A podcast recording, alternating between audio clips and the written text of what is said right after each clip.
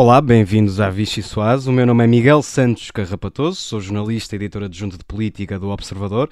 Tenho mais uma vez o prazer enorme de ter ao meu lado o número 10 da telefonia portuguesa, o jornalista Miguel Viterbo Dias, e as papoilas saltitantes, as jornalistas de política Inês André Figueiredo e Mariana Lima Cunha.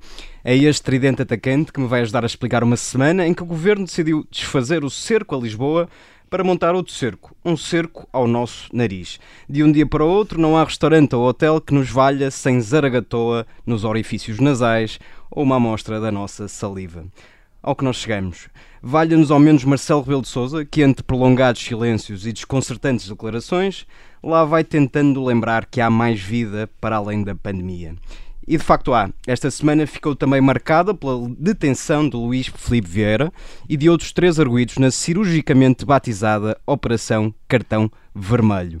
Um desfecho absolutamente previsível, mas que, como é da praxe nestas coisas, suscitou as mais comoventes declarações de repúdio.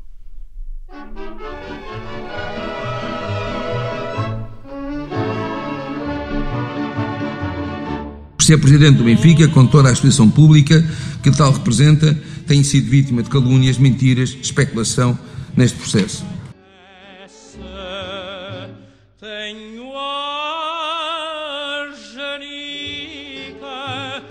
No campo de certas elites, há quem não perdoa duas coisas: ter vindo do povo e ter vencido, tanto na vida pessoal como na vida empresarial e no Benfica.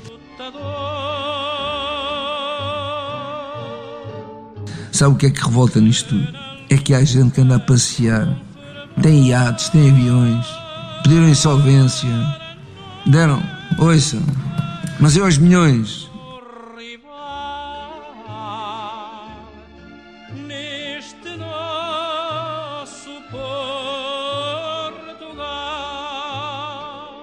Quer os que são benfiquistas, quer os que não são, porque há que distinguir a dimensão clubística da dimensão nacional. É isso que os portugueses hoje têm de exigir. Eleições políticas, portanto, creio que no fundo portanto, há um processo social em curso, portanto, a justiça está portanto, a funcionar, creio eu. A participação na Comissão de Honra, que é uma participação a título pessoal, como adepto, há cerca de um ano atrás, feita num contexto que muitas destas coisas não, não eram conhecidas, aliás, não havia acusação nenhuma.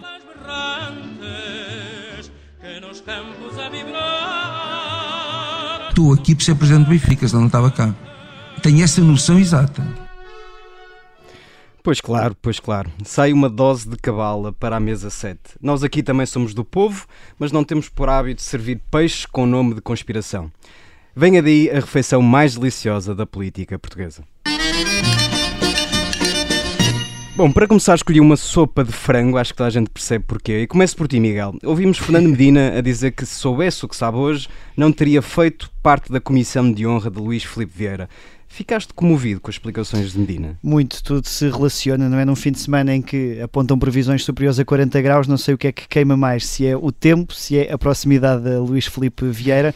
Fernando Medina foi só um deles a, distanciar-se do presidente encarnado, mas mais existiram, também Jerónimo de Souza foi recordada uma ida de Luís Felipe Vieira ao, eh, ao, à festa do Avante. Jerónimo de Souza acabou por dizer que mais de metade das pessoas que frequentam o Avante nem sequer são do PCP, mas, que, mas depois lá disse que recebem todos por bem, mas tem sido vários a distanciar-se. Ora, Fernando Medina eh, assumiu ali um bocadinho, parece o papel de defesa não só dele próprio, mas também de António Costa, que chegou a integrar essa comissão de honra eh, e sempre se esquivou a comentar essa assinatura para essa comissão, e portanto Fernando Medina aqui a justificar-se eh, a e dá-me ideia também um bocadinho eh, ao eh, Primeiro-Ministro sobre essa eh, proximidade do Luís Filipe Vieira, que agora lá está, escalda e bem.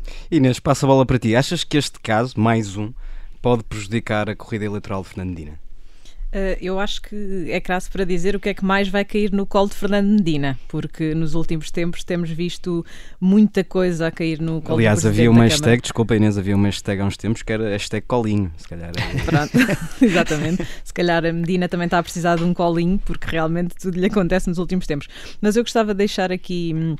Um, um pormenor é que, apesar de Fernando Medina vir agora dizer que no momento em que fez parte da Comissão de Honra uh, e passo a citar, não havia acusação nenhuma contra Luís Filipe Vieira, não é bem assim. O presidente do Benfica, por essa altura, já, já se tinha visto envolvido em vários casos, nomeadamente era arguído na Operação Saca Azul e também na Operação Lex. Por isso, este processo agora é mais sonante, levou à detenção do presidente do Benfica, isso muda um bocadinho e aqui. Deixa-me só acrescentar outra coisa, Inês. Uh, uh, Luís Filipe Vieira também não é acusado ainda, ou melhor, não é acusado ainda neste processo. Portanto, se esse Exatamente. era o argumento de Fernandina, é um argumento que Poderia não ter faz mantido, sentido, não é? Não? Porque nos outros era arguído quando ele fez parte da Comissão de Honra, por isso estamos mais ou menos no mesmo ponto agora em relação a isto. Mas pronto, eh, este, este, este caso é mais polémico, levou à detenção do presidente do Benfica e estava eu a dizer, muda um bocadinho tudo, inclusive aqui a posição de Fernando Medina, que acabou por se vir rapidamente a distanciar do presidente do Benfica.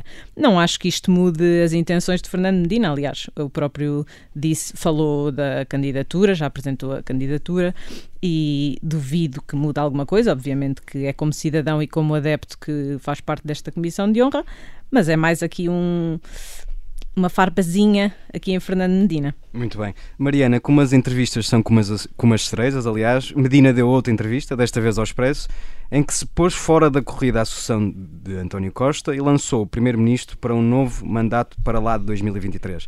Aqui a, esco a escolha que, eh, a sopa que escolhi, perdão, tem outro sentido. Achas que Medina deixou Pedro Nuno Santos em frangalhos? Deixa-me só voltar só um bocadinho atrás, porque volta, eu tenho de dizer que vos acho que vocês me pegaram a comoção, porque quando eu estava a ouvir uh, aquela frase que o Miguel selecionou do, do Luís Filipe Vieira a dizer que não se pode vencer na vida, que as pessoas são perseguidas depois quando vencem na vida, não vos faz lembrar imenso quando o José Sócrates dizia que era um pobre provinciano que andou uns tempos na política. Cada qual a defender a sua verdade. não, realmente em Portugal é por isto que o elevador social não funciona, é este o problema. Um, são as pessoas que quando sobem demais. chega lá, está sempre tudo errado. Não, está sempre tudo contra ti. Um, e, e pronto eh, só sobre esse assunto queria só lembrar uma, uma frase que António Costa disse na altura quando, quando foi da polémica de integrar a Comissão de Honra do Luís Filipe Vieira, dizia que tinha ponderado entre a sua conveniência, conveniência política e a sua consciência, e portanto tinha optado aparentemente pela segunda, e eu acho que tanto António Costa como Fernando Medina deviam ter feito um mix, pensado na consciência política e não ter apoiado o, o Luís Filipe Vieira, mas pronto, isso já são, são águas passadas e agora parece-me que tem alguma dificuldade em, em justificá-las. A outra, hum, na outra entrevista, eh, que eu acho que aí Pronto, é, lá está, é uma coisa que correu melhor a Fernando Medina para variar das últimas semanas, como, como a Inês dizia, tudo lhe acontece e tem acontecido coisas que, pronto, Fernando Medina não, não sabe delas ou não, não tem justificação para elas, é como no caso da Rússia. Neste caso, Fernandina fez ao contrário, jogou na antecipação. Um, e jogar na antecipação normalmente é, é, é mais avisado. Isto lembra-me, aliás, que tinha havido aqui há umas semanas aquele embate entre Ana Catarina Mendes e Pedro Nuno Santos, que voltou a, enfim, a servir para, de pretexto para falarmos todos sobre o processo de sucessão no PS, quando ele acontecer, um, e que eu acho que na altura deu um bocadinho aquela ideia de que estes concorrentes uh, se tinham precipitado um bocadinho e podiam, uh, podiam estar com, com alguma pressa Uh, de chegar a esse ponto do processo. E aqui Medina que... acaba por condicionar toda a corrida, uma vez que se pôs Sim, de fora e lança António Costa. Exatamente. Melhor, relança António Costa. Põe um cubinho de gelo na sopa. Exato, era isso que eu ia dizer. Primeiro António Costa parecia que tinha ido meter eh, gelo nos pulsos, agora é Fernando Medina que faz isso e consegue antecipar e, e ajudar a, a, definir esse calendário, não é? Um, porque, de facto, se, enfim, se o, se o calendário funcionasse de outra maneira, uh, aí António Costa fica já avisado que não contaria com Fernando Medina para, para lhe suceder, para fazer, aliás, o papel que António Costa fez quando saiu da Câmara para, para se candidatar à liderança do PS e desta vez não conta com a disponibilidade de Fernandina para isso, para sair da Câmara a meio do mandato e aí sim seria muito mais provável que a ala mais à esquerda, que normalmente associamos a, a Pedro Nuno Santos, um, se chegasse à frente, aliás já tem, já tem contas feitas para isso. Portanto, aí Fernando Medina, de facto, quando sabe das coisas mais cedo, normalmente corre melhor a jogada, é curioso. Muito bem, uh, vamos passar para a nossa segunda sopa, uma sopa takeaway.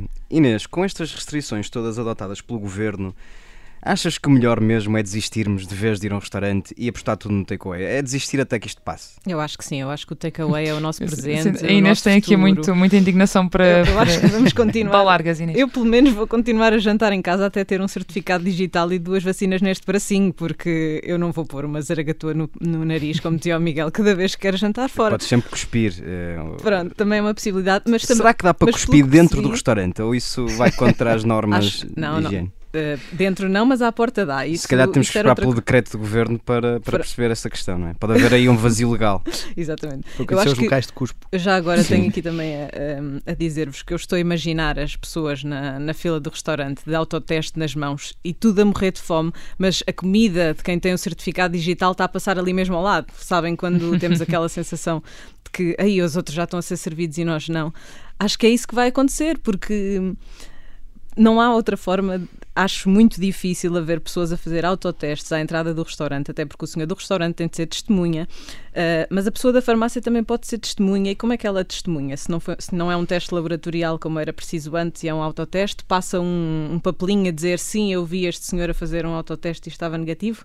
Muito, sei, há aqui muitas dúvidas. De facto, há muitas dúvidas. Mas, Mariana, deixa-me só, deixa só fazer-te uh, uma pergunta. Achas que anunciar medidas que têm, que entram, anunciar medidas a uma quinta-feira que entram em vigor num, num sábado seguinte Uh, é uma boa forma de comunicar, é uma receita para o sucesso. Pois, eu acho que esse tem sido um dos grandes problemas recorrentes, não é? Já com, por exemplo, não sei se recordam daquela, daquela semana em que o governo decidiu antecipar, aliás, a entrada em vigor de um decreto e, portanto, decidiu que uh, os horários dos restaurantes ficavam alargados logo nessa sexta-feira. Eu sei que nós sofremos com isso, porque tivemos de procurar outro conselho para, para podermos jantar.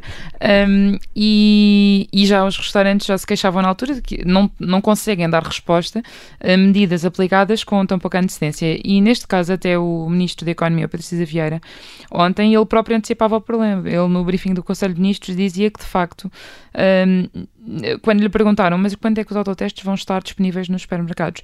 Ele dizia, pois, na verdade não sabemos, porque não sabemos uh, que resposta é que os supermercados conseguem dar a isto, que resposta é que as farmácias conseguem dar a isto, uh, e portanto, eu até acho que há aqui alguns sinais positivos em relação à, à premiazia que é dada à abertura da economia, à questão da aposta maior na testagem, eh, à massificação disso, acho que peca um bocadinho por tardia, porque a questão de normalizar e massificar a, a questão da testagem eh, nós andamos todos há um ano a dizer que testar, além de rastrear, por exemplo, deve ser a base da estratégia para conter as cadeias de transmissão e etc. Não é? Pelo menos foi isto que, eu, chegar que eu decorei. para massificar a testagem. Sim, quer dizer, estamos a chegar aqui a um período até antes das férias e que pode levantar alguns problemas nisto, quando talvez esta altura do campeonato fosse positivo que já estivéssemos de facto preparados, e lá está em não termos de nos preparar para medidas com tão pouca antecedência, para, para conseguirmos, lá está, apostar nos testes e de facto fazer a nossa vida. Eu acho que é preciso só lembrar quem nos está a ouvir que hoje dá para ir jantar fora, normalmente. Alerta. Só isto. É, é sexta-feira. no fim, no fim da Vichy Soase também ainda isso dá também, isso é verdade. São de facto muitas questões e há uma delas que eu vou acrescentar, aproveitando a presença do Miguel Viterbo Dias nesta Vichy Soase. Miguel, tu que és um homem experiente nestas coisas, o que é que manda a convenção social? É que se convidares uma pessoa para jantar fora, também deves pagar o teste ou não? Uma boa questão. Também é mais uma zona cinzenta, para além do local de cuspo. Sim, mas aí já fica, já depende de cada um. Eu ia dizer, agora apanhaste-me desprevenido, porque eu ia, eu ia dizer que eu, eu, como grande fã de restaurantes que sou, estou disponível para trocar as entradas por uma zaragatoa. Agora, quem a paga é que eu ainda não sei, vou ter que refletir sobre isso. Podes um... ir àquelas farmácias, mas se calhar tens de esperar três semanas para ter, como era para sair de Lisboa. E depois, se esperares na farmácia, deves acompanhar na fila de espera ou não? não. Eu, eu, digo só que eu, eu queria sair de Lisboa, uh, estive a ligar para aí para 20 farmácias antes de saber isto, não é? Porque estas coisas mudam como o vento. Uh, e as, as, pessoas diziam: não, não, menina, só a partir do dia 19, só a partir do dia 21. Pronto. O melhor mesmo é o autoteste partilhado. É, assim. é, é, aquela imagem de partilhar o pratinho de massa com, com o parceiro ou parceira, e neste caso é partilhar um autoteste. Olha, se calhar. Muito bem, para manter algum nível neste programa, vamos passar para a terceira sopa, terceira e última sopa, sopa farta. Uh, olhando para as mais recentes declarações de Marcelo Rebelo de Sousa, parece que o Presidente já está farto dos avanços e recuos, das curvas e das contracurvas do Governo. Inês, achas que há um novo clima entre Presidente da República e Primeiro-Ministro? Uh, bem, depois daquele não volto atrás no desconfinamento e daquela troca de palavras todas que houve entre o Presidente da República e o Primeiro-Ministro, agora Marcelo vem dizer que ele admitiu na entrevista ao público que estava cansado, ou seja, nós vemos o nosso espécie de super-homem que nos habituou a estar em todo o lado, a falar tudo, a espalhar uh, os tais afetos mas chegou uma altura em que está cansado. E eu acho que Marcelo Rebelo de Sousa ele também disse que um, usou aquela expressão engraçada do furar balões e quando eu li essa expressão imaginei o Presidente da República a brincar com aqueles tubinhos que sopramos de onde saem bolas de balão e a tentar que não rebente nenhuma no chão, a tentar furar todas como fazem os miúdos. As coisas que tu imaginas. Infelizmente não era bem isso e Marcelo referia-se a, a crise política e explicou que tem de furar balões, essas tais possíveis crises, antes que elas cresçam e se tornem problemáticas para o país. Na verdade, essa sempre foi uma das grandes questões do Presidente da República, tentar gerir todas as crises para que não haja uma crise política.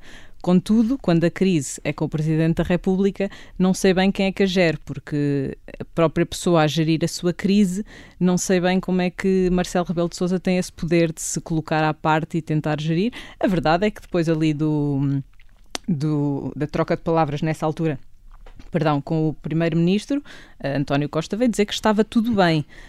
Agora, de facto, há uma sopa farta aqui é neste parece. Presidente da República e não é o que parece. Uh, Miguel, falar em balões, achas que o balão de Marcelo pode rebentar um dia? Em balões não sou especialista, como, não é especialista como os restaurantes. Estás a deixar muitas uh, perguntas sem Por resposta. responder, parece os convidados da, da, da, da, segunda parte habitualmente no, no, carno, no carno ao peixe. Um, Marcelo Rebelo de Sousa, se, se, é, se, se, pode furar também o seu próprio balão, uh, ele tem procurado sempre, lá está como a Inês disse nessa sequência, antecipar essas, essas crises e usa também já esse lastro que conquistou no primeiro uh, mandato uh, e procurou agora também nesta recente entrevista uh, ao público, ou mini entrevista, um, pôr mais água na fervura, ou mais água na sopa, aqui no nosso caso, no que toca a essa relação com, com António Costa, a tentar explicar. Ou esvaziar o balão. E, ou esvaziar o balão, a tentar explicar as declarações que teve eh, por ocasião do primeiro jogo de, de Portugal no, no, Campeonato da Europa, a questão de, de ser o presidente que nomeia o primeiro-ministro e não o inverso, uh, mas o que aconteceu, aconteceu, e portanto eu diria que pouco há a corrigir nessa matéria. Houve ali um frisson e agora uh, dá-me ideia que esse balão rebentou antes de ser furado. Mariana, tens a honra de terminar esta primeira parte da Vichy Soase e, portanto, diz o que te apetecer sobre este tema. eu até tinha Isto aqui é uma coisa mais pensada, das visitas, das, das visitas, É o Casual Friday na Vichy Soase. um, não, pronto, então vou ser uma seca e vou, e vou cumprir. Tenta-se uh, manter o nível do Miguel Viterbo Dias. Ah, sim, sim, já, já está, é uma premissa para falhar. Um, não, eu, o que eu ia dizer é, acho que é preciso lembrar que Marcelo Rebelo de Sousa tem dito e repetido até à fartura que é preciso pensar na economia, não é? Que já estamos noutra fase, já, para Marcelo também já está farto da pandemia, eu compreendo, eu também. Um, e Quem não? Se, se, já era normal que um presidente da área da direita puxasse, uh, Marcelo sempre mostrou preocupação com, por exemplo, a falta de, uh, de crescimento da economia, que se preocupasse com os enfim, rankings que nos colocam no cauda da Europa, com investimento privado, eh, com uma pandemia, uma crise económica em cima, mais normal é que, que Marcelo puxe a atenção para isso. O Expresso hoje escrevia que, que tem feito isso também em privado com, com empresários, em público tem feito, tem feito constantemente nos recados para os portugueses e para o governo em especial, quando diz que, que é preciso virar esta página e que, pronto, desconfinamento já não já não serve e até que é preciso mudar a matriz de risco porque uh, lá está, é preciso passar outra fase, temos vacinas, a gravidade da doença já não é assim tão acentuada e portanto não se assustem tanto com o número de casos, pensem também na economia que precisa de, de crescer e Marcelo é natural que tenha essa preocupação, até porque se arrisca a acabar o uh, fazer um segundo mandato que acabe de facto nenhuma de, nenhum desses desígnios que que seria natural que, que quisesse para o país fossem cumpridos em termos de crescimento. Um, agora, já houve ameaças e ameaças eh, do fim da coabitação pacífica que depois, normalmente, lá está, o, o balão esvazia. E acho que aqui voltamos um bocadinho sempre ao mesmo, não é? Que enquanto Marcelo não vir uma alternativa forte à direita e não querendo promover a instabilidade política, também não tem assim tanto interesse em, enfim, em ter um parceiro de coabitação diferente de António Costa, pelo menos no cenário atual. Muito bem, nós aqui na Vichy Soase nunca mudamos a nossa matriz, mas às vezes fazemos uma experiência. Portanto, a segunda parte desta Vichy Soase foi gravada diretamente em Estrasburgo, no Parlamento Europeu, com a eurodeputada Lídia Pereira. Portanto, já sabe, fique por aqui, fique connosco na Rádio Observador. Olá, bem-vindos à segunda parte desta Vichy Soase especial, gravada em Estrasburgo, a partir do Parlamento Europeu. Temos connosco a Eurodeputada Lídia Pereira, recentemente eleita líder da reeleita, aliás, líder da Juventude Popular Europeia. Como sabe, eh, a Vichy Soase, nós na Vichy Soase gostamos de oferecer sempre refeições com algum picante. Diga-nos, estar no Parlamento Europeu, onde a delegação portuguesa é bastante considerada, é um alívio face ao que está a acontecer no PSD em Portugal? É aquela coisa longe da vista, longe do coração. Olá, boa tarde e obrigada pelo convite. Não, acho que nós todos temos que trabalhar por, uma, por um objetivo comum e, neste caso, não, não passa apenas pelo, pelo partido, é, é, Portugal e, portanto, é, este nosso compromisso é, é claro que sai, sai, melhor na fotografia. Nós temos, temos esta, esta dimensão, apesar de sermos num país médio pequeno, conseguimos ter aqui alguma eh, uma relevância significativa e, e, e participamos ativamente nos vários, eh, nas várias, nos vários fóruns da política europeia uh, e seja ela no Partido Popular Europeu, como também, claro, na juventude Já do Partido Popular. Que o, o Parlamento Europeu está a dar uma boa escola para fugir a perguntas, se calhar avanço e, e não faço mais perguntas sobre o PST Nacional. Não, acho que nós estamos todos uh, alinhados na, naquilo que, que queremos, uh, que queremos nos objetivos que queremos atingir. Uh, e em particular, creio que, nós, que, o, que o PSD no Parlamento Europeu tem sido bastante, uh, tem estado ao serviço dos portugueses, temos estado próximos dos portugueses. Se olharmos para uh, todos, todas as matérias em que os vários deputados que compõem a delegação têm trabalhado, eu creio que estamos em sintonia com aquilo que o PSD Nacional também quer, que é oferecer uma alternativa a Portugal. Muito bem. E por falar em sintonia, Rui Rio disse há, há dias que a presidência portuguesa da União Europeia não foi marcante. Eh, que palavras escolheria para descrever estes meses e o que é que faltou uh, a Portugal para conseguir ser marcante? As, as palavras talvez sejam pouca, ambi pouca ambição, uh, eh, um, que se foi uh, manifestando ao longo dos vários meses da, da presidência portuguesa. A presidência, de facto, não começou bem, desde logo pela, pelo caso do Procurador Europeu, e que eu acho que acabou por, de certa forma, depois conduzir a, a, a presidência aos fracos resultados que, que apresenta. E esse propósito, e para não interromper mais, eh, Pedro Marques acusou o PSD e o CDS de terem eh, feito um aproveitamento político desse caso para prejudicar precisamente a presidência portuguesa da União Europeia. Bem, o PSD está na oposição e está a fazer o seu trabalho e, portanto, é natural que, se, que crie algum desconforto uh, ao, ao, ao, PS, ao partido de, de governo, mas está a fazer aquilo que lhe compete e, no caso em particular, está a alertar sobre uma, uma série de de, de vícios que começam a, de certa forma, a cheirar a 2009 ou 2011 e que, uh, e que portanto, têm que ser, uh, têm que ser uh, falados, têm que ser abordados sem tibiezas e sem, e sem medos. mas, de resto, o posicionamento do, do, deputado Pedro Marques é, é, sempre bastante consistente e, portanto, não há aí nenhuma novidade. Mas estava a fazer uma avaliação, ainda assim, da presidência portuguesa da União Europeia. Não a considera positiva? Tem sido reconhecida não. quase unanimemente como uma, como uma presidência regular, para dizer o mínimo. Eu acho que, para, para responder essa pergunta, temos que fazer outra pergunta, que é o que é que fica desta presidência? Uh, foi, e as primeiras coisas que nos. Foi, foi feita ou foi conduzida em circunstâncias excepcionais. É verdade, mas já a presidência alemã também foi em circunstâncias excepcionais e, portanto, a presidência portuguesa aqui não tinha grande margem, já sabíamos com o, que, o que esperar quando a presidência uh, começou. Mas se nós olharmos para as matérias que foram abordadas, um, ehm, sabe, sabemos que uh, conseguimos um, uma, um acordo no certificado digital europeu, um, ehm, mas de resto houve a Cimeira Social no Porto um, que falava também em muita ambição, e, mas depois olhamos para aquilo que Portugal faz em matéria social nos últimos cinco anos e vemos que há aqui um, uma certa discrepância, não é? Se nós olharmos para os números da pobreza, se olharmos para os números da igualdade de género, portanto, chega a ser curioso que Portugal queira impor ou imprimir uma determinada agenda e depois não seja uh, consequente com ela própria. Se olharmos depois para, para a própria Lei Europeia do Clima, que era aqui um dos grandes uh, desígnios de, dos últimos, da, da agenda política europeia, uh, o acordo que acabou por sair no Conselho é é, de, é de certa forma desolador. Porque para, as... para perguntar ainda, ainda voltando um bocadinho atrás, quando estávamos ah, okay. a falar das questões da pandemia, hum, uma, uma dessas grandes questões aqui nestes últimos meses é o processo da vacinação, com, enfim, a descoordenação e as diferenças de ritmo que houve. Considera que isso foi uma falha da, da presidência portuguesa? E, e, enfim, sim, qual é que era a solução? Eh, será que os países que decidiram comprar vacinas por fora do, dos contratos europeus é que tomaram a decisão certa e estão agora mais avançados que nós?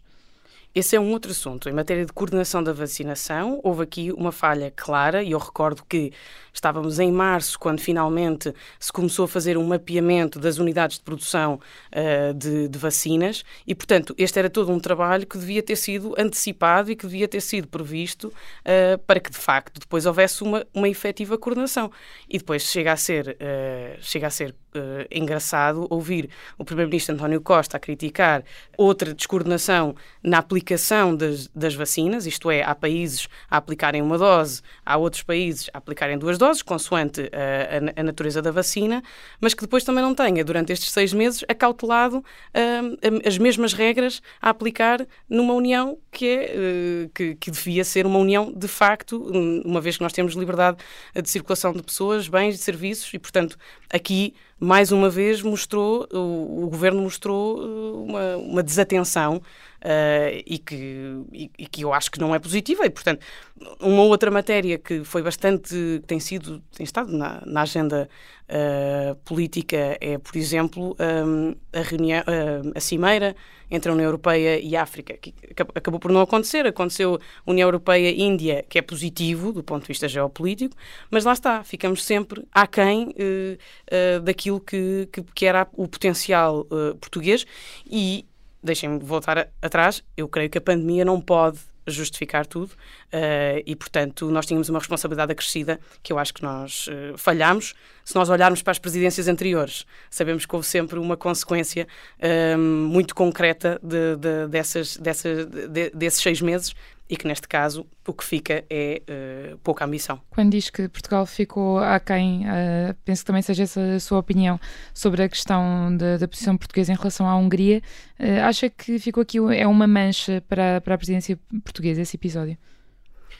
Bem, é uma, é uma mancha uh, que também ela já revela um padrão. Uh, há um ano atrás, e faz precisamente um ano, uh, penso que é no dia 14 de julho, que o Primeiro-Ministro António Costa disse que não se deveria misturar matérias de Estado de Direito é com as negociações de fundos de recuperação. Uhum. E, portanto, voltámos a ver a mesma história com uma matéria diferente, direitos fundamentais, direitos civis, e com a, com argumentação uh, absolutamente uh, discutível do dever de neutralidade, porque se por um lado o Palácio de São Bento pode hastear a bandeira uh, LGBT, depois não pode assinar a carta que todos os outros governos assinaram. É, é, é bastante discutível e eu acho que sai mal da fotografia. Mas quando fala, quando fala que, dessa que... clareza, temos também de ter em conta que o partido que estamos a falar daqui, o, o partido Vítor Orban, esteve até há meses no, no PPE, a juventude desse partido também esteve na, na organização que lidera, na Juventude Popular Europeia. Um, e saiu, aliás, o, o, o, Fidesz saiu pelo próprio pé. O PPE não devia ter sido aqui firme e promovido essa, essa expulsão, não devia ter tido outra atitude, uh, enfim, para não conviver com, com esse vizinho ou era uma posição confortável? O PPE tinha os seus mecanismos internos que estavam de resto a decorrer uh, e, e, que, portanto, uh, levaria, levaram já a várias discussões uh, e que, no fundo, acabou por se materializar na saída pelo próprio pé do, do, do, do partido. Portanto, não se revê neste não, não se revê com a, com a matriz Uh, pró-europeísta do, do PPE, e, e, mas o PPE estava de facto no, no, no no, na sequência de uma série de, uh, de, de, de, processos internos. Estávamos à espera também para uh, podermos reunir em Assembleia Política, que é, e por causa da pandemia, de facto, não, não, não aconteceu. por tardia esta decisão? Bom, uh, peca por tardia. Sim, peca por tardia, mas também é preciso vermos que um, esta discussão é, uh, é complexa, desde logo porque o, uh, há aqui algumas matérias uh, de, de, de, identidade uh, que não são debatidas e que muitas vezes eu creio que se perdem um pouco no ruído de, de, de, das discussões da espuma dos dias. Um, agora, o que eu acho que é de salientar é que o PSD, eu própria, temos sido, sendo sido bastante claros, na juventude do PPE várias vezes aprovámos resoluções e que não são de agora a condenar a própria juventude Mas, membro, portanto, nós sempre tivemos uma, uma posição bastante uh, assertiva relativamente um, ao posicionamento dos, dos, uh, dos partidos, mas uh, de facto creio que o, o, resultado positivo é a saída de, do, do Fidesz e que não tem que ser, e que vamos avaliar nos próximos anos e ver o que é que, o que, é que vai acontecer, porque a verdade é que este um regime que se tornou hum, progressivamente autoritário, eh, muitas vezes não tem lideranças ou não tem sucessão, sucessão nas lideranças e, portanto, Uh, deve haver aqui uh, também algum uh, cuidado no futuro na forma como gerimos as questões relacionadas com o mecanismo do Estado de Direito, porque não basta apenas os países aderirem à União Europeia, é, é depois também necessário cumprirem com aquilo Exatamente. que Isso é uma, uma que aderiram. que queríamos colocar no seguimento daquilo que estava a dizer em relação ao, ao PPE. A saída da Hungria da União Europeia é desejável. Augusto Santos Silva dizia na semana passada que os direitos humanos devem ser valores não só de entrada, mas também de permanência na União Europeia, como a Lídia acaba de dizer. Esta saída considera que, que deve acontecer?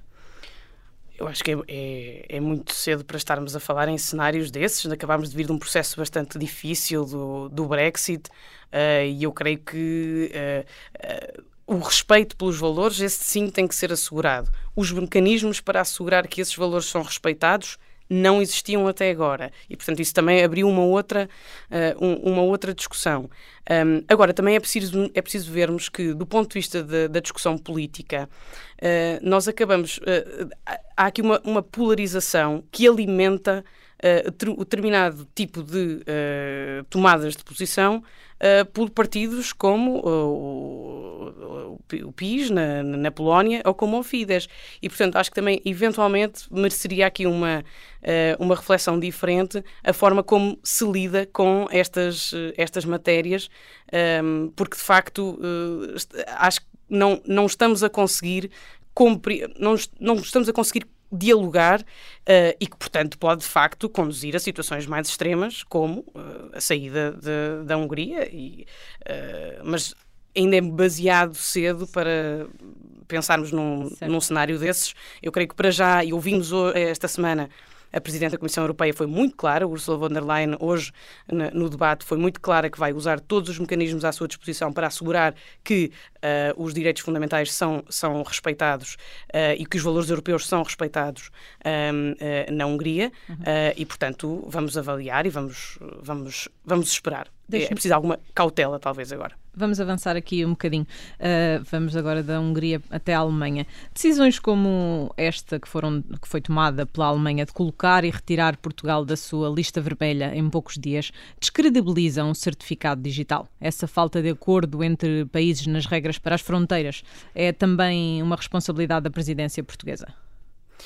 Sim, aqui voltamos à, à questão de, da descoordenação e que de resto põe em causa a, o próprio espaço Schengen, porque eh, se andámos durante estes meses todos a tentar chegar a um acordo para que pudéssemos restabelecer o mais possível uh, a liberdade de circulação uh, e depois vemos aqui algumas decisões unilaterais e que porventura uh, têm no seu entendimento um, um, modelo que estará desadequado face à realidade de, da pandemia que nós conhecemos hoje. Quer dizer, se fosse há um ano atrás, eventualmente poderia fazer sentido, mas hoje em dia temos vacinas, temos um conhecimento totalmente diferente sobre a, a, a, a transmissão do vírus e, portanto, acho que houve aqui uma, uma certa irresponsabilidade. Ou, ou, mas responsabiliza na... diretamente a presidência portuguesa da União Europeia? O governo português, a diplomacia portuguesa, enfim. Bom, houve, houve um, um Conselho Europeu uh, ainda a fechar uh, a presidência portuguesa e, portanto, eventualmente houve alguma falha de comunicação, uh, mas, mas há aqui alguma responsabilidade porque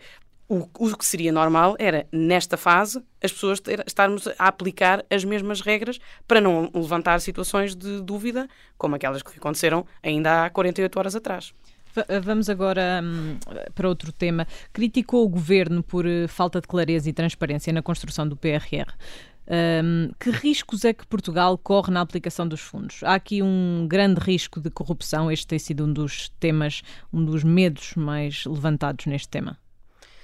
Eu tenho, sobretudo, receio uh, pela, pelo desenho do, do PRR, que, está, que, que no fundo aloca os fundos, cerca de 70% para o setor público e 30% para o privado. As várias confederações uh, industriais portuguesas já vieram a público também uh, questionar este, este, este enquadramento. E a mim preocupa-me porque nós podemos estar a entrar numa oportunidade que poderá ser uma oportunidade perdida. E nós cada vez mais estamos próximos dos países mais pobres.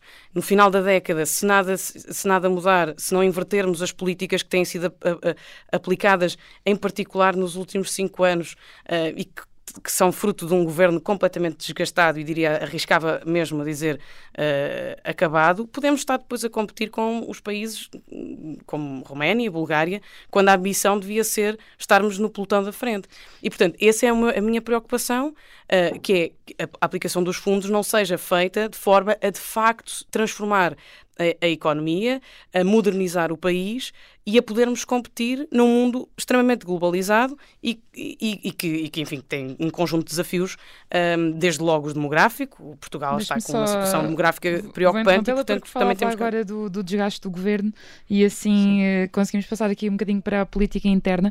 Apesar desse desgaste, enfim, tão claro que vê, as sondagens indicam que o PS continua em maioria, assim como a, a esquerda enquanto bloco, uh, mesmo tendo pelo meio uma pandemia e uma crise económica. Eu queria lhe perguntar se são justas as críticas que dizem que Rio, Rui Rio não se está a conseguir, ou não está a conseguir afirmar o PSD como alternativa, que, afinal em que é que o PSD e a direita estão a falhar? Bom, nós temos apresentado várias propostas uh, ao longo destes últimos 12 meses. Houve vários mas, momentos em que o PSD com, apresentou mas a alternativa. que o PSD está pelo menos com dificuldades em ou em afirmar-se ou em passar a sua mensagem? Bom, eu acho que uh, se quiserem um exemplo talvez concreto, um, eventual, tem-se falado bastante sobre a reforma da justiça e ela é absolutamente prioritária e necessária. Aliás, nós temos visto uh, facadinhas na democracia ao longo destes últimos anos que são preocupantes, mas eventualmente falta aqui uma afirmação mais, mais clara e... sobre a necessidade de darmos respostas aos 60% de portugueses que vivem em média com 800 euros uh, por mês. Certo, e portanto é justiça, nesta. Porque me pareceu interessante a expressão que que usou, considera que o PS ou, tem sido responsável em grande parte por essas facadinhas na justiça? Ah, totalmente. Ainda há bocado falámos na Procuradoria Europeia, uh, Presidente do Tribunal de Contas, a Estratégia Nacional para o Combate à Corrupção, mas ninguém ouviu falar dessa, dessa estratégia. Agora estamos a falar da aplicação dos fundos europeus, um, a saída de, do ministro Centeno e, tornou, e, e na, na, sua conversão como governador do Banco de Portugal.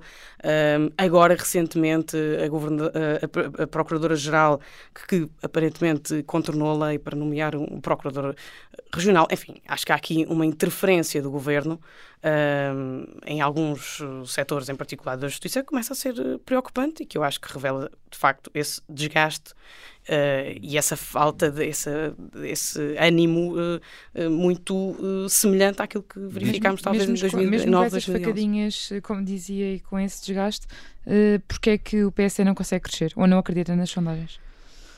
Bom, eu sou muito cautelosa também com as sondagens uh, e, e, portanto, uh, e as sondagens uh, de, de, de, levam a determinadas conclusões e que servem, são instrumentos para afinar políticas e, e, e posicionamentos. Um, creio é que falta, faltará aqui alguma um, uh, algum passo e essa gestão política uh, de, de, do PSD nacional uh, que, o, que o Presidente saberá gerir, tem os seus timings e, portanto, eu creio é que não é talvez justo dizer que não há uma alternativa quando têm sido apresentados vários, em vários momentos assim, várias, olhando, várias sugestões. E, olhando, e, mesmo o PSD no Parlamento Europeu também tem ainda feito assim, a sua parte. E olhando para, para as várias sondagens, não é uma nem são duas, são muitas ao longo de muito tempo. Uh, Rui Rio tem tido dificuldades em descolar e, portanto, uma última pergunta antes de avançarmos para o nosso segundo segmento, uh, e prometo ser breve. Um, ainda acredita que Rui Rio é o homem certo para liderar o PSD ou já está a olhar, por exemplo, para Paulo Rangel, que está aqui ao lado. Não literalmente, não está no estúdio, mas está aqui ao lado no Parlamento. Eu acho que haverá um tempo para fazer a, essa avaliação. Uh, temos agora um processo autárquico. Uh, o presidente do partido, ele próprio, é extremamente exigente com, uh, com, consigo uh, mesmo e, portanto, uh, eu creio que essa, essa pergunta poderá fazer sentido mais à frente. Chutada olimpicamente para canto. vamos avançar então para o nosso segundo segmento. Estamos mesmo a terminar esta nossa entrevista. É o segmento carne ao peixe, portanto, venha daí a trilha. Preferia, e só pode escolher uma opção, preferia voltar a ser convidada por Rui Rio para ser eurodeputada ou ser ministro num governo de Paulo Rangel? Ah, isso é difícil. um, uh, ah, neste. De, depende de, de, As duas são uma, uma opção uh, extremamente, uh, extremamente interessantes. Uh, e, e, só poderia responder consoante a fase da minha vida em que eu estivesse. Claro, portanto... Pode ser que tenha oportunidade num futuro muito próximo. Uh, sabemos que gosta de viajar e deve estar cheio de saudades, por isso sugerimos-lhe dois companheiros para fazer um Interrail. Preferia António Costa ou Pedro Nuno Santos? Uh, nem um nem outro. Tem de escolher, a regra é better, escolher um. Better alone. Não, better alone. Eu, aí vou sozinha. Muito bem. Uh, é uma apaixonada por, por cozinhar, por uh, estar na cozinha. A quem é que servia uma sopa que está no frigorífico há já alguns dias? João Ferreira ou Pedro Marques? Pedro Marques. Nem queremos saber porquê. Muito bem, chegamos ao fim desta nossa entrevista. Tem ainda, como todos os convidados da Vichy Soares, a oportunidade de escolher uma sobremesa, no caso uma música. Queria saber qual é que escolheu e porquê. Eu escolhi uh, Don't Stop Believing, da Journey. Uh, o, vocalista é português, mas sobretudo porque é uma, uma música que me inspira e que me dá sempre confiança para continuar esta, esta jornada que tem sido uh, de, grande, de grande desafio um, e, que, e que serve aqui de, de respaldo à, às várias dificuldades que nós encontramos pelo caminho e, portanto, é sempre Don't Stop Believing. Muito bem, obrigado Lídia Pereira por ter vindo a esta Vichy Soase. Nós aqui no Observador também não paramos de acreditar, portanto, já sabe, voltamos na sexta-feira com mais um, mais um episódio, aliás, desta Vichy Soase.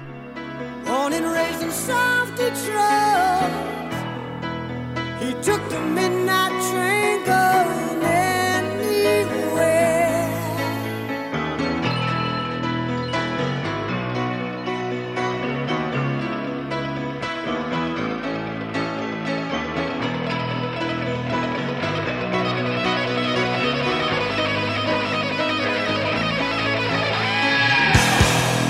A singer in a smoky room.